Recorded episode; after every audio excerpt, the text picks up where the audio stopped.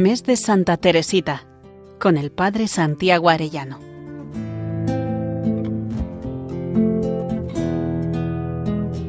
En el nombre del Padre, del Hijo y del Espíritu Santo. Amén. Día 14 del mes de Santa Teresita, preparando nuestro acto de ofrenda al amor misericordioso. Vamos a ver cómo es maestra del misionero Maurice de humildad, confianza y amor. Quisiera que meditásemos hoy y mañana la obra maestra que hizo con personas débiles. Hoy contemplamos al misionero Maurice Belliard. Las diez cartas que le escribió son las más largas que escribió a nadie y son especialmente ricas porque son las más largas que escribió en el punto culminante de su vida. Trató de resumirle para él todo el mensaje de su caminito, la infancia espiritual, la humildad, la confianza y el amor. Le enseñó la clave al decirle tenemos que ir al cielo por el mismo camino, por el del sufrimiento unido al amor. Vaya por delante que estamos hablando del diálogo de la que fue llamada por San Pío X la santa más grande de los tiempos modernos, pero que está pasando las más densas tinieblas de la noche de la fe. Y está hablando con un seminarista bastante desastroso que le explica al comienzo de su correspondencia que le comparte que acaba de cometer la mayor de las caídas de todas y que tiene propósito de corregirse, pero no explica que le acaban de retrasar la tonsura del seminario y le han rechazado definitivamente para poder entrar en el MEP, que es la Asociación de Misiones Extranjeras de París.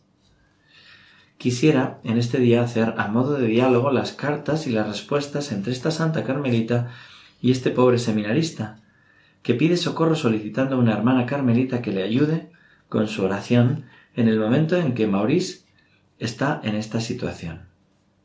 Dice Maurice, mi buena hermanita, yo soy bien débil. Pedid a Dios que Él me dé con plena luz la virtud de los fuertes. El misionero debe ser un santo, y yo no lo soy. Le aseguro, señor Abad, que hago todo lo que está en mis manos para alcanzarle las gracias que necesita. Y esas gracias ciertamente le serán concedidas, pues nuestro Señor no nos pide nunca sacrificios superiores a nuestras fuerzas. Quisiera amar a Jesús como vos lo amáis allí. Verdaderamente, solo en el cielo sabrá usted cuánto le quiero. Siento que nuestras almas fueron hechas para comprenderse. Mi buena y muy querida hermanita, tengo que lograr con un duro trabajo y una verdadera penitencia que Dios olvide un pasado de pecado, y yo tengo que espiar mucho más que ningún otro. Creo, parece que nuestro divino Salvador se ha dignado unir nuestras almas para trabajar por la salvación de los pecadores, como unió en otro tiempo la del venerable padre de la Colombier y la de la beata Margarita María. Es verdad que usted no es aún un padre de la Colombier, pero no dudo que algún día usted será como él, un verdadero apóstol de Cristo. Dios no le ha dado por hermana a un alma grande, sino a una muy pequeñita e imperfecta. Mauricio escribe esta carta el lunes de Pentecostés y dice así los años más hermosos de la vida, los que más ama Jesús, yo los he despilfarrado sacrificándolos al mundo y a sus locuras, los talentos que Dios me había prestado. La verdad, se lo aseguro, es que soy un miserable, y gracias a que usted está ahí, Dios me sigue amando todavía. Querido hermanito, Jesús quiere adueñarse por entero de su corazón, quiere que usted sea un gran santo. Sus cartas, por el contrario, me unen más a Dios al hacerme contemplar de cerca las maravillas de su misericordia y de su amor. Usted no puede ser un santo a medias, tendrá que serlo del todo o no serlo en absoluto. Agradezco a Jesús que lo haya mirado con una mirada de amor, como en otro tiempo miró al joven del Evangelio. Usted, hermano, igual que yo, puede cantar las misericordias del Señor. Usted ama a San Agustín y a Santa María Magdalena, esas almas a las que se les han perdonado muchos pecados porque amaron mucho. Querido hermanito, desde que se me ha concedido a mí también comprender el amor del corazón de Jesús, le confieso que Él ha desterrado todo temor de mi corazón. El recuerdo de mis faltas me humilla y me lleva a no apoyarme nunca en mi propia fuerza. Cuando uno arroja sus faltas con una confianza enteramente filial en la hoguera devoradora del amor, ¿cómo no van a ser consumidas para siempre? Mi muy buena y querida hermana, soy un pobre orgulloso y me apoyo todavía demasiado en las cosas creadas. Mi pobre y querido hermanito, ¿Cómo me gustaría hacerle comprender la ternura del corazón de Jesús y lo que Él espera de usted? Nuestras almas son gemelas, pues también la suya está llamada a elevarse hacia Dios por el ascensor del amor, en vez de tener que subir la dura escalera del temor. ¿Sabe una cosa? Tengo miedo a que Jesús le cuente todas las penas que yo le he causado, toda mi miseria, y que entonces se enfríe su cariño. Querido hermanito, le prometo hacerle saborear, después de mi partida para la vida eterna, la dicha que puede experimentarse al sentir cerca de sí a un alma amiga. Muy mal tiene que conocerme para temer que una relación detallada de sus faltas pueda disminuir el cariño que siento por su alma. Querida, queridísima hermanita, en el cielo, al participar de la divinidad, usted adquirirá las prerrogativas de la justicia, de la santidad, y entonces cualquier mancha se convertirá para usted en objeto de horror. Usted piensa que al participar yo de justicia de la santidad de Dios, no podré disculpar sus faltas como lo hacía en la tierra. ¿No se está olvidando de que participaré también de la misericordia infinita del Señor? Qué hermoso este diálogo. Santa Teresita en esta carta le dice que le deja como herencia su crucifijo, al que tenía especialmente mucho cariño, al que colmaba de besos. También quiso regalarle la última estampa que ella pintó, dedicándole estas palabras en el anverso. Yo no puedo tener miedo a un Dios que se ha hecho tan pequeño por mí. Yo lo amo, pues Él es solo amor y misericordia. Y al dorso de la estampa puso Último recuerdo de un alma hermana de la suya.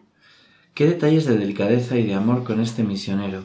El padre Belier se impregnó de esta enseñanza y pudo por fin ser un misionero con los padres blancos. Llegó a la misión a la vez que moría Santa Teresita. Más tarde lo enviaron con un obispo muy duro y el padre Belier se marchó de allí. Después fue llamado por la orden para hacerle un juicio considerándole mal misionero. Él abandonó de nuevo y se fue a su casa. Allí deambulaba por las calles y lo ingresaban lo ingresaron en el sanatorio Bon Sabeur, donde estuvo también el padre de Santa Teresita. Parece esto un final terrible para quien ha tenido tanta predilección de esta gran santa. Sin embargo, a los veinte años de su muerte, al estudiarse los escritos de Santa Teresita y ver la dedicación que ella había tenido a este misionero, se dieron cuenta de algo que no habían observado. Fue juzgado y considerado como un mal misionero por su propia orden, debido a que empezó a presentar cambios en su comportamiento que habían sido al contraer una enfermedad que porta la mosca tsetse. Hoy en la lápida pone hermano espiritual y protegido de Santa Teresita. Fue un hombre sencillo y débil, en el que Santa Teresita vio el reflejo de las almas pequeñas a las que llevar a la santidad, y así estoy convencido que es Maurice, un gran santo, cuya ofrenda se cogió sin ningún brillo para este mundo, pero mucho para Dios. Él había escrito al Carmelo diciendo En África la vida es breve, y me atrevo a pensar que mi destierro será breve. Mientras muera en mi trabajo todo estará bien, tanto mejor si pierdo la cabeza.